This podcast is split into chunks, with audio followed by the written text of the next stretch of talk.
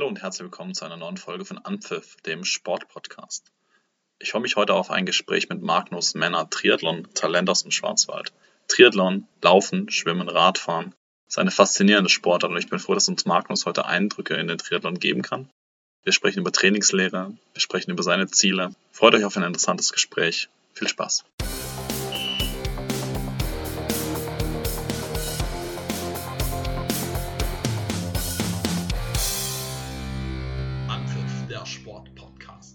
So, hallo Magnus. Schön, dass du heute bei Anpfiff zu Gast bist. Hallo.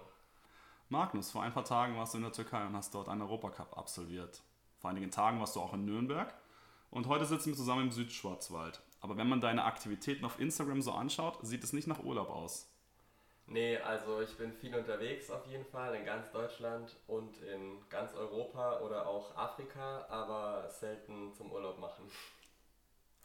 Wo sehen wir dich denn als nächstes? Wo gehst du als nächstes an den Start?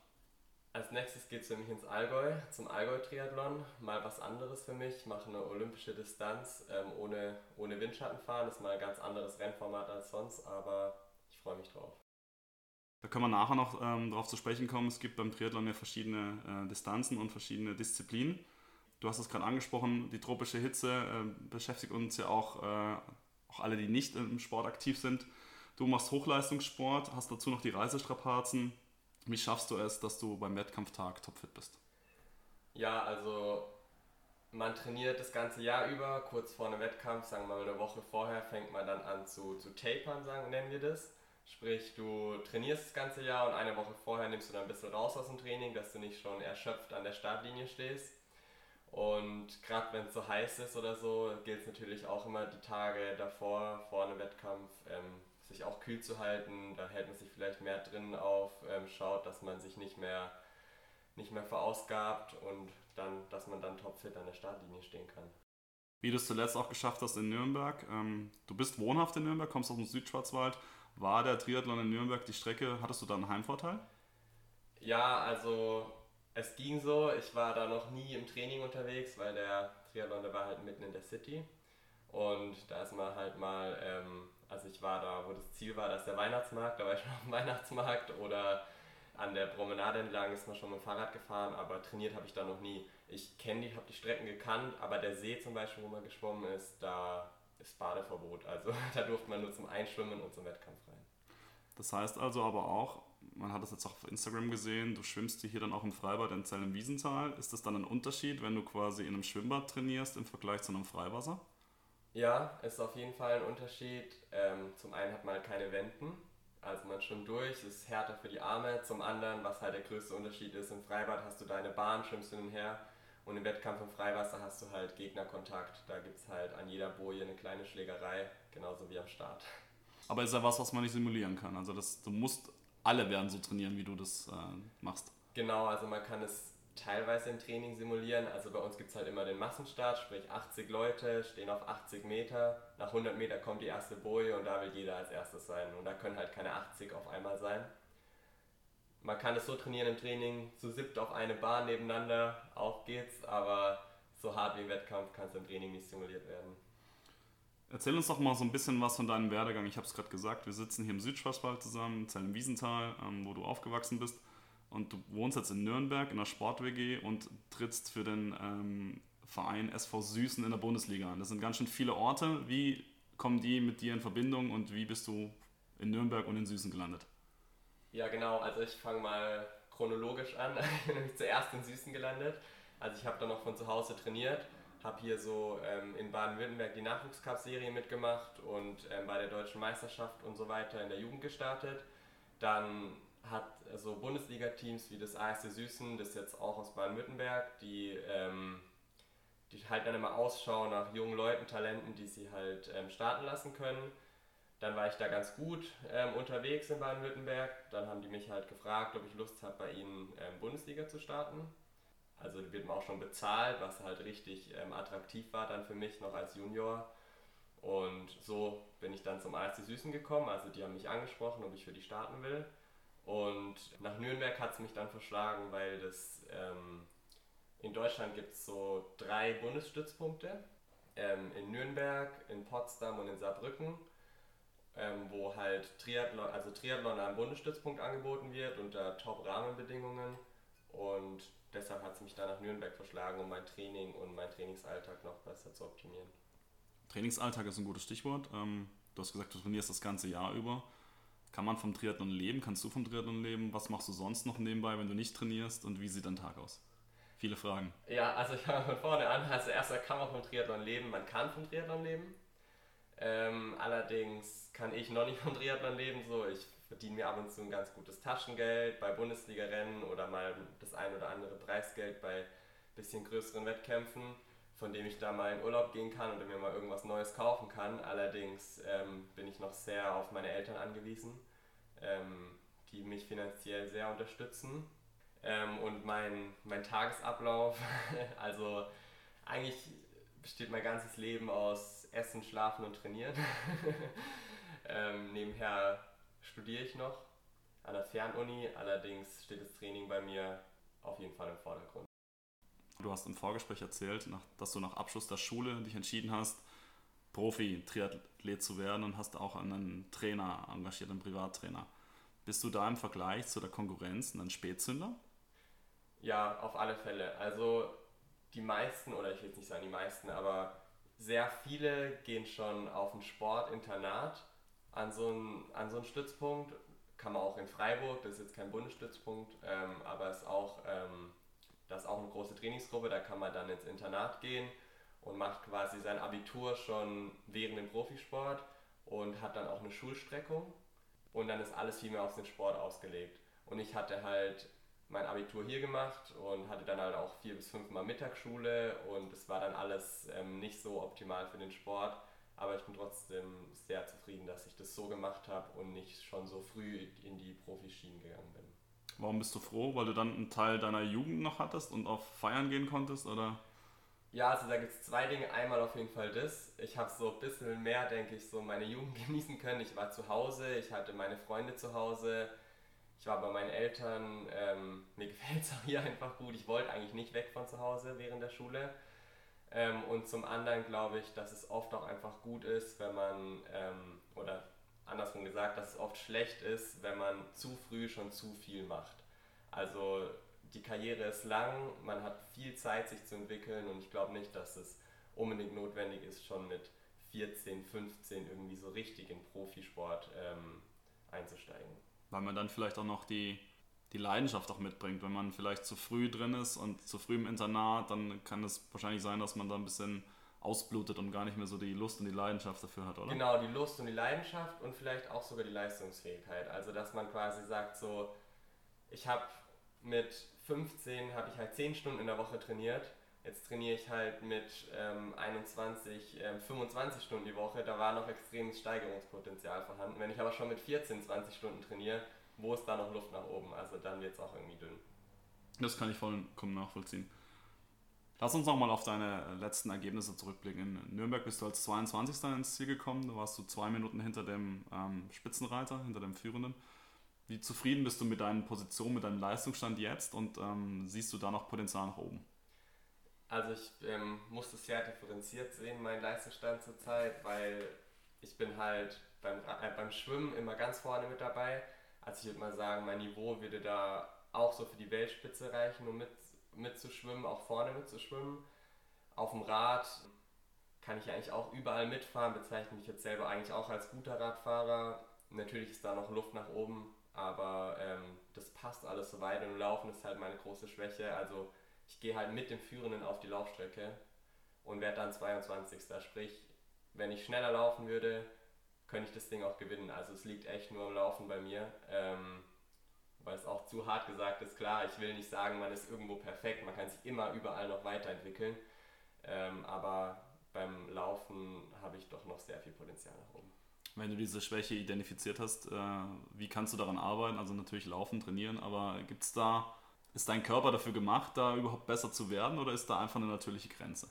Also ich glaube, dass die natürliche Grenze, dass es die gibt, aber dass es die noch lange nicht in dem Leistungsstand, wo ich bin, gibt, sondern dass es dann irgendwie Richtung Weltrekorde oder irgendwelche Sachen geht, wo halt manche Leute nicht dazu, dafür gemacht sind. Aber ich glaube, ähm, bei mir schon noch sehr viel Potenzial und ähm, was ich dagegen gemacht habe, also ich bin nach Nürnberg ein Stützpunkt, habe den neuen Trainer und habe mich jetzt in einem Jahr auch schon gut weiterentwickelt und wenn es so weitergeht, dann sehe ich auch, ähm, dann sehe ich auch positiv in Richtung zwei bis drei Jahre, dass es dann richtig vorwärts geht. Aber das heißt, ihr habt dann einen Fokus beim Training aufs Laufen gelegt oder du darfst ja die anderen Sachen auch nicht vernachlässigen oder wie wird das, wie wird da trainiert? Genau, also der Fokus liegt bei mir schon ein bisschen auf dem Laufen. Allerdings ist halt auch immer wichtig, dann, dass man ähm, seine Stärken auch behält und im Triathlon ist das Training eh ziemlich ausgeglichen. Ja, vielleicht habe ich im Trainingslager mal die ein oder andere Schwimmeinheit weniger gemacht als ähm, meine Trainingskollegen, war dafür einmal mehr laufen, aber ganz extrem ist es nicht, dass wir jetzt total den Fokus aufs Laufen legen.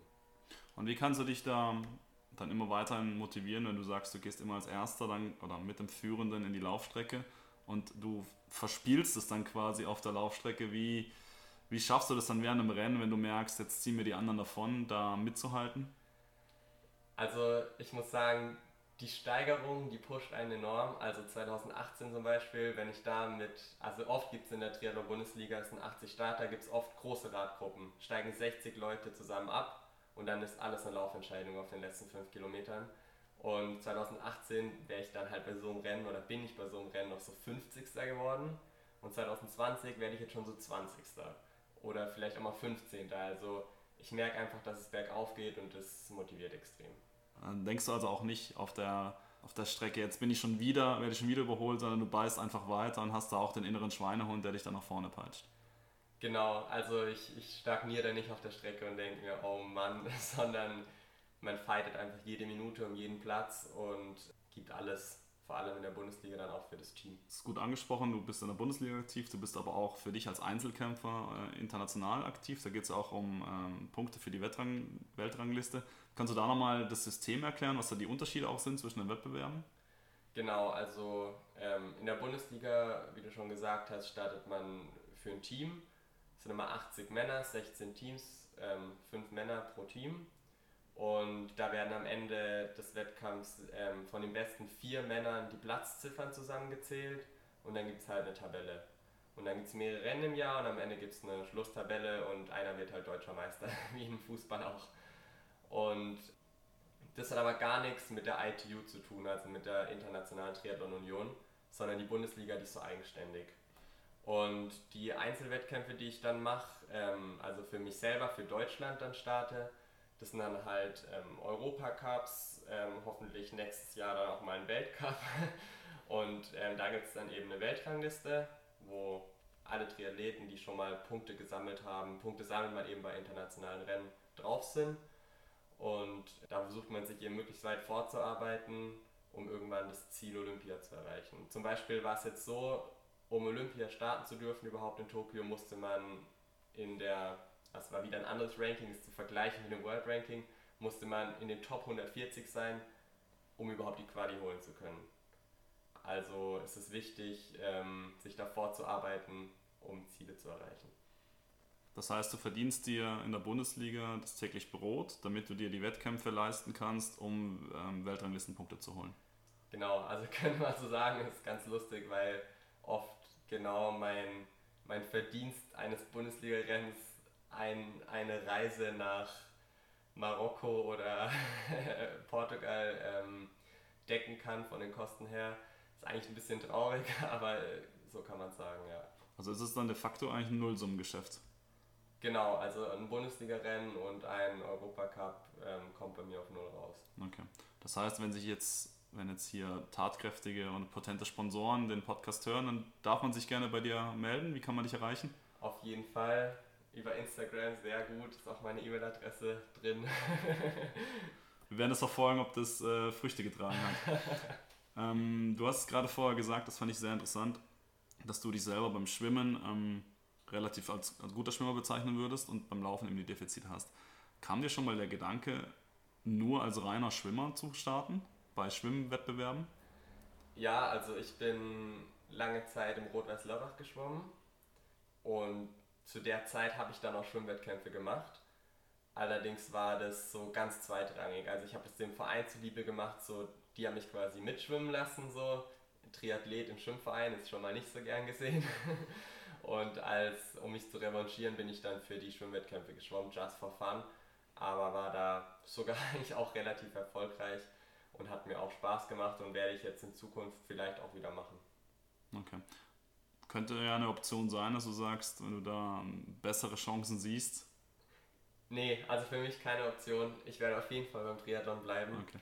Alleine schon, weil ich, ich würde keine siebenmal die Woche ins Wasser springen oder zehnmal die Woche ins Wasser springen. Mir würde auch echt langweilig werden, ähm, die ganze Woche nur zu schwimmen. Okay. Wo siehst du dich selber in fünf Jahren? Und ähm, du hast Olympia angesprochen, du hast die Weltrangliste angesprochen. Ist das wirklich ein, ein, realistisches Ziel für dich oder sagst du, das ist so ein, der Traum oder ist es ein realistisches Ziel, was du auch erreichen kannst und willst? Also es ist ganz schwierig, wo ich mich in fünf Jahren sehe. Auf jeden Fall sehe ich mich noch ähm, Profi-Triathlon betreiben in fünf Jahren. Allerdings ähm, würde ich das Olympia nicht so als Ziel sehen, wo ich so sage, entweder das klappt oder alles war umsonst so, sondern natürlich, wenn, wenn sowas klappen sollte, nimmt man sowas mega gern mit, es wäre mega cool, aber es ist für mich auch keine Katastrophe, wenn sowas nicht klappt.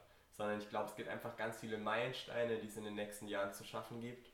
Ich kann da mal ein paar nennen. Vielleicht mal Gerne. ein Podest bei einem Europacup, ein Weltcup-Start, ein Top 10 bei einem Weltcup. So, da gibt es einfach so viele Meilensteine, die man erreichen kann. Und ähm, da muss man, finde ich, nicht immer aufs ganz große Ziel blicken, sondern es reicht mir, ähm, auf die kleinen Meilensteine zu blicken. Ist wahrscheinlich auch vernünftiger, Step by Step zu machen, anstatt ein großes Ziel und dann die anderen Meilensteine aus den Augen zu verlieren, weil nur die Meilensteine berechtigen dich ja für ein großes Ziel. Genau, und ich fände es auch gar nicht schlimm, wenn das große Ziel nicht erreicht wird, sondern mir reicht es auch, ähm, ich gebe mich auch mit kleineren Sachen zufrieden. Ja. Okay. Und wie lange kann man Triathlon auf Profi-Ebene betreiben, wie du es momentan tust? Ähm, also da steht mir noch eine lange Zukunft bevor. Der aktuelle Weltmeister auf der Langdistanz, was jetzt, ich will nicht sagen eine andere Sportart, aber eine komplett andere Disziplin ist. Äh, Jan Frodeno ist bestimmt vielen ein Begriff. Ähm, der ist 39 und ist noch Weltmeister geworden, hat gerade noch den, den Weltrekord verbessert im Allgäu ähm, auf der Langdistanz. Also 39, ich bin 21, da ist noch viel Zeit hast du noch ein paar Jahre. Erklär uns nochmal die verschiedenen Distanzen, die es beim Triathlon gibt und warum ihr in der Bundesliga in einer bestimmten Distanz äh, startet und äh, es aber auch Rennen gibt mit anderen Distanzen. Du bist, glaube ich, auch schon andere Distanzen gelaufen, oder? Genau, also es ist ähm, in der Jugend geht es mit ganz kurzen Distanzen los und sobald man 18 ist, ist eigentlich sind die meisten Rennen in der normalen Sprintdistanz. Es sind 750 Meter Schwimmen, 20 Kilometer Radfahren und 5 Laufen. Und das ist auch die Strecke, die sagen wir mal zu 95% in der Bundesliga geraced wird. Und da ist die Renndauer so je nach Streckenprofil und Rennverlauf zwischen 50 Minuten und 55 Minuten, würde ich sagen. Genau, das ist die Kurzdistanz. Dann gibt es noch die olympische, also die Sprintdistanz und dann gibt es noch die olympische Distanz. Das ist ähm, die Distanz, in der Olympia ausgetragen wird. Das ist dann genau das Doppelte. 1500 Schwimmen, 40 Kilometer Radfahren und 10 Kilometer Laufen. Und die zwei Distanzen, das sind so die, die in der ITU, in der Internationalen Triathlon Union, so als Kurzdistanz zählen. Und die werden dann auch bei Bundesliga-Rennen und internationalen Rennen benutzt, genau. Und in der Bundesliga sind es oft nur die kurzen Distanzen, weil das einfach nicht so, nicht so viel Vorbereitung braucht. Man steckt das Rennen schneller weg. Nach ein, zwei Tagen ist man wieder komplett erholt. Das sind nur 55 Minuten. Und dann gibt es halt noch die, die Mitteldistanz ähm, ein großer Veranstalter ist der Ironman, das sagt vielleicht vielen was. Da gibt es dann die Ironman 70.3 Distanz oder ein anderer großer Veranstalter ist Challenge. Die Mitteldistanz ähm, ist dann quasi nochmal das, ähm, ungefähr das Doppelte von der olympischen Distanz.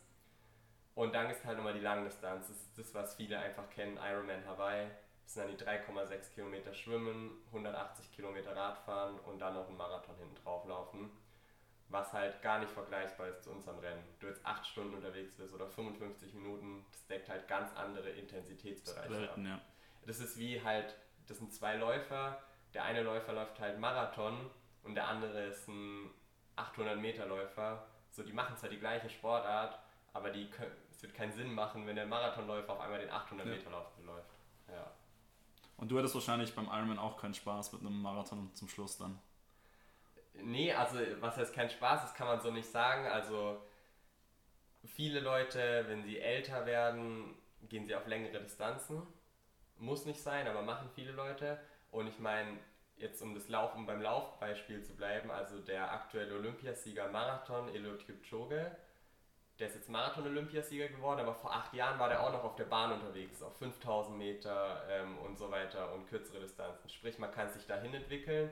Ich will gar nicht sagen weiterentwickeln, sondern einfach dahin entwickeln. Aber es schließt sich schon auch nicht aus, beides parallel zu machen. Im Triathlon ist es doch durchaus sogar möglich. Okay. Ihr habt jetzt, glaube ich, wenn ich richtig informiert bin, auch noch einen Bundesliga-Wettkampf in Saarbrücken. Ja. Wie sieht dann noch deine weitere Jahresplanung aus? Genau, also in, Bundesli in, in Saarbrücken ist da noch ein Bundesliga-Rennen, das ist das Bundesliga-Finale. Da kämpfen wir mit dem ASC Süßen noch mit ums Podium. Wenn wir da viel Glück haben und ein gutes Rennen abliefern, könnten wir da noch Dritter werden in der Gesamtwertung. Das ist auch ein Teamwettkampf. Dann, das ist übernächste Woche, dann nächste Woche ist jetzt erstmal das Allgäu, Allgäu-Triathlon und dann werde ich Mitte September noch ähm, das Landesliga-Finale für die zweite Mannschaft im Süßen äh, mitmachen, wo wir dann baden-württembergischer Meister werden und werden können. und dann halte ich es mir noch ein bisschen offen. Zurzeit wird leider auch gerade wieder viel abgesagt. Ähm, wir wollten noch Afrika-Cups machen, einen Asien-Cup, was gerade ähm, alles abgesagt wurde wollten noch einen Europacup in Lièvre in Frankreich machen. Da ist der Veranstaltungsort gerade ähm, im Center ähm, umgebaut worden, ist auch, auch, leider abgesagt worden. Deshalb ähm, steht ab Mitte September alles noch ein bisschen in den Sternen. Aber in einer normalen Saison, die jetzt nicht von Corona beeinflusst ist, wie lange geht dein Triathlon-Jahr? Wann beginnt es, wann endet es? Ja, ich würde sagen, es beginnt so im April und endet so September, Oktober, sprich es ist momentan auch möglich, dass ich nach dem Landesliga-Finale in Erbach dann einfach einen Schlussstrich ziehe, mal zwei Wochen ein bisschen runterfahre und dann im Oktober ähm, wieder mit der neuen Saison starte. Und Vorbereitung auf die neue Saison dann auch im Winter. Im Schwarzwald kann es sehr schnell, sehr kalt und sehr viel Schnee geben. Gehst du dann Skifahren oder? Genau, also man kann ähm, im Triathlon auf jeden Fall auch viel mit Alternativtraining arbeiten. Dann geht man halt mal ähm, langlaufen. Ist auf jeden Fall von der Muskulatur her auch ähnlich wie Laufen oder Radfahren. Kann man mal machen oder man geht halt Mountainbiken anstatt Rennradfahren, ähm, fährt Indoor auf dem Rollentrainer, Schwimmen im Hallenbad. Also das Wintertraining im Triathlon gestaltet sich eigentlich gar nicht so schwierig und kann auch recht abwechslungsreich sein. Außerdem sind wir auch sehr viele Trainingslager unterwegs. Okay. Abschließend würde ich von, gern von dir wissen wollen, was fasziniert dich am Triathlon, wenn du es jetzt jemandem erklären müsstest, die Faszination Triathlon, der sich damit nicht auskennt? Äh, ist es die Abwechslung? Ist es die Challenge, die du hast? Oder äh, ist es der Wettbewerb, mit dem du dich äh, ständig auseinandersetzt? Was macht äh, Triathlon für dich aus? Also es, es ist auf jeden Fall für mich so die Komplexität. Also es ist nicht einfach nur wie so ein vergleichen wir jetzt mal mit so einem 10.000 Meter Lauf auf der Bahn, ähm, so wir laufen jetzt 25 Runden im Kreis, sondern es hat halt ganz viele Faktoren, die in so einem Wettkampf eine Rolle spielen. Ähm, die drei Sportarten auf jeden Fall ähm, mega abwechslungsreich. Schwimmen, Radfahren, Laufen, 25 Stunden die Woche Training. Da wird dir nie langweilig. Es geht rum wie im Flug mit den drei Sportarten. Und wie gesagt, im Wettkampf die Komplexität, dass es so viele Einflussfaktoren im Wettkampf gibt, auch die Wechsel, die Ausstiege. Also auf jeden Fall eine mega coole Sportart, die ich jedem empfehlen kann. Dann danke ich dir recht herzlich für die Einblicke, die du uns gegeben hast und wünsche dir für die weiteren Wettkämpfe alles Gute und dass wir dich bald auf noch größerer Bühne sehen. Ja, hoffe ich auch und vielen Dank.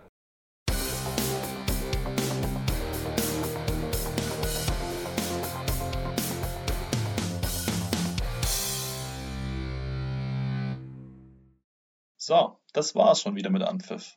Ich hoffe, ihr hattet genauso viel Spaß wie ich mit dieser Folge. Wenn euch meine Arbeit gefällt, freue ich mich über eure Bewertungen und Likes. Wenn ihr Anpfiff abonniert, verpasst ihr auch keine Folge mehr. Und wenn ihr meine Arbeit unterstützen wollt, könnt ihr das auf www.anpfiff-podcast.de tun.